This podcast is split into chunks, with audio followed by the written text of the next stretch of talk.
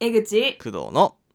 うそらジオはい改めましてこんにちは不女子江口です、はいどうも工藤圭一郎ですまあ最近ね、まあ、ドラマをね、うん見るんですよおうあのそんな感じだっけ、うんあのネットフリックスと好きだかけでどうん見るのもそうなんだけど、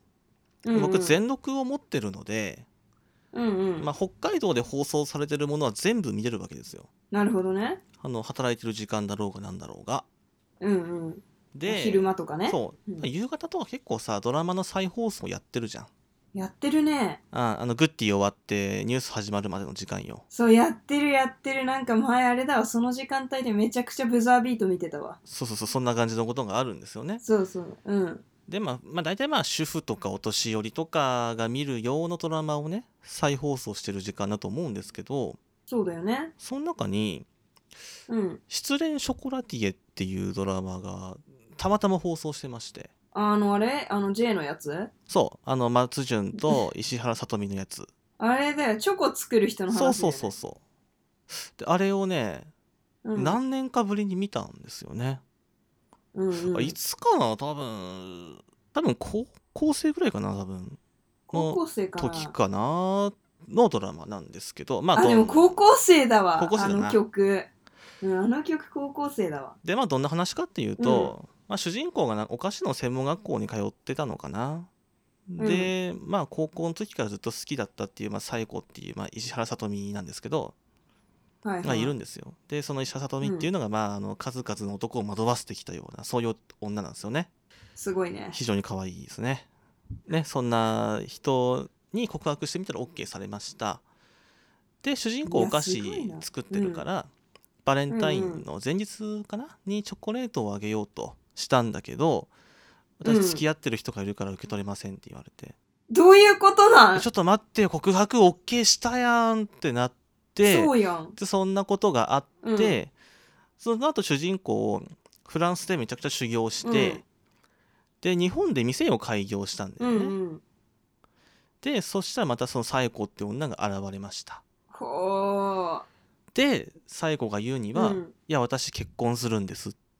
ていうとこから始まるんだよねへえあそうかもそうかも思い出してきたでその後まあウェディングケーキ作ってあげたりとかもするし、まあ店にちょくちょく来るからこう新メニューのアイディアもらったりとか結構交流が続いてったりとかもして、そこでいろいろこうストーリーが展開していってっていう風な、うんそういうドラマですねあったねうん思い出してきた思い出してきたえ何あれハマっちゃった超面白いマジまあなかなかね、うんまあ原作も少女漫画だし、うんうんおそらくターゲットもさ多分いわゆる F2 層と呼ばれるような人たちうんをメインにうんうん、作ってるドラマなんで、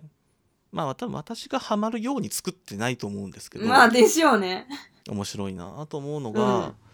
なんだろうドラマってつまりこういうことだよなっ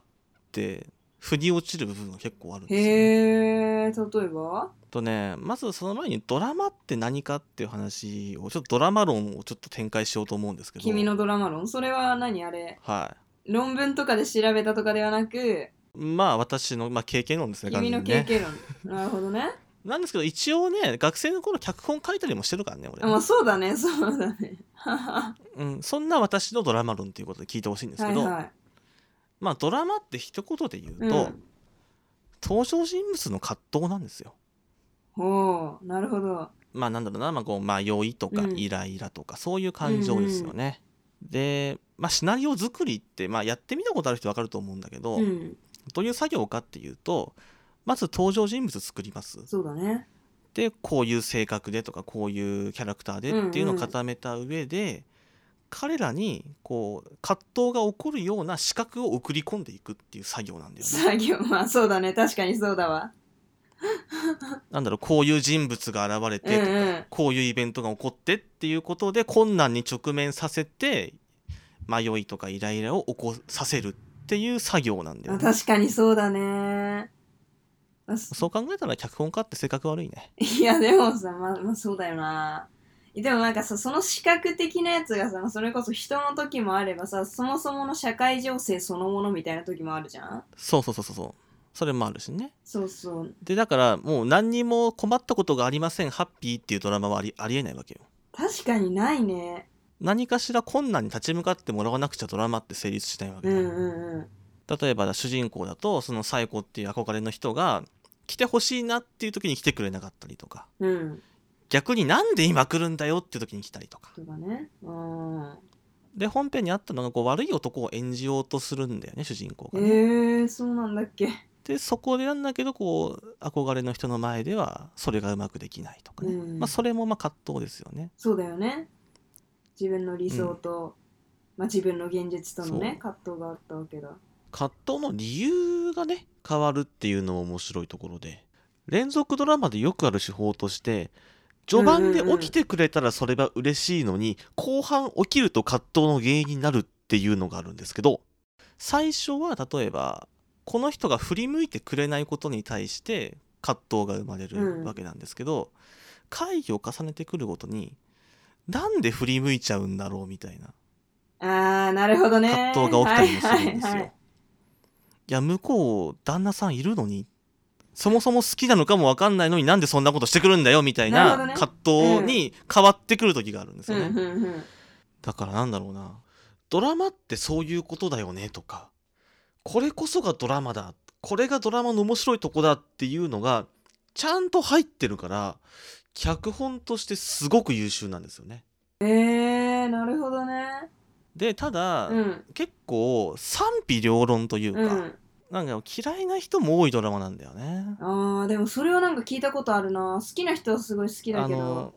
そうなんでかっていうとおそらく石原さとみが結構なんかこの魔性の女を演じてるんだけど、うんまあいわゆるぶりっ子みたいなことを平気でするうんうのんで、まあ、そこがちょっとイラッとくる人もいるだろうしああとなんだろうなこう松潤の妄想パートみたいなのがすごく多いんだよねこーのあ作そう品っなてん。だっけなんか石原さとみがねちょっとなんかこうねなんかこうセクシーなことをしたりとかさ、うんうんなんかそういう妄想をしてあいかんいかんみたいな、うんシーンがちょちょいちょいあってリアルやなんかそれがね痛々しいみたいうなん、あ感じの人もいるのあかなーでもなんかそうまあ露骨に石原さとみで数字取ろうとしてんなみたいな部分あーがなるほどねあるからそのそこがちょっと受け入れられないっていうだっ人てまあが松潤のその、まあ、妄想シーンにしたってまあね見る方からしたらね石原さとみのサービスショットでもあるわけじゃない、そうそうそうそうそうそのサービスショットがあの毎回毎回あるから、へえもうそれがもういい加減にしろっていう人は多いのかもしれない。ね、でもなんかリアルっちゃリアルだよねだって男ってそんな感じじゃない基本的にさあーでもね、松潤、まあ、演じる主人公は、うんまあ、かなりとても純粋、うんな人うんうんまあ、すごく一途な人なんだけど、その人の前にあのいい感じのなんかモデルというモデルっていうかなそういう感じの女性が現れたりとかうして、んうんでどっちを取るのみたいなのもあったりするんだけど、うんうんへえまあどうどっちを取るのとかはぜひ本編を見てほしい見てほしいんだけど一個問題があってなんだい配信がされてないんだよねなんだよー マジか多分まあめちゃくちゃファンがいるとうか、んまあ、最新今放送してて見逃し配信やってますとかだったら配信されるんだけど、あれで、まあどっちでもないかあらそうなの TVer とかでもやってないのやってないんだよねもういっそ D アニメストアとかで見れない F うん FOD とかでもやってるのか なやってないんだよねだから君の街で再放送されるのを待ってくださいわかりました。まあそれがツタヤとか行けばあるのかあまなあもしかしてあるんじゃないさすがに。ツタヤあるかなうんまあツタヤ探すうか、ん。君の街で放送されるかどっちかを待ってくださいそうだね。いう感じですちょねっと見てみよう。 ちなみにその次の番組でやってたのが「リッチマン・プアウーマン」なんだけどああ。そっちはクソですその情報必要か怒られんぞ。クソつまんないもう小栗旬とそこでも石原さとみ出てんだけど、うん。何 まあ、クソつまんないので見なくていいです謎の、謎の逆 CM。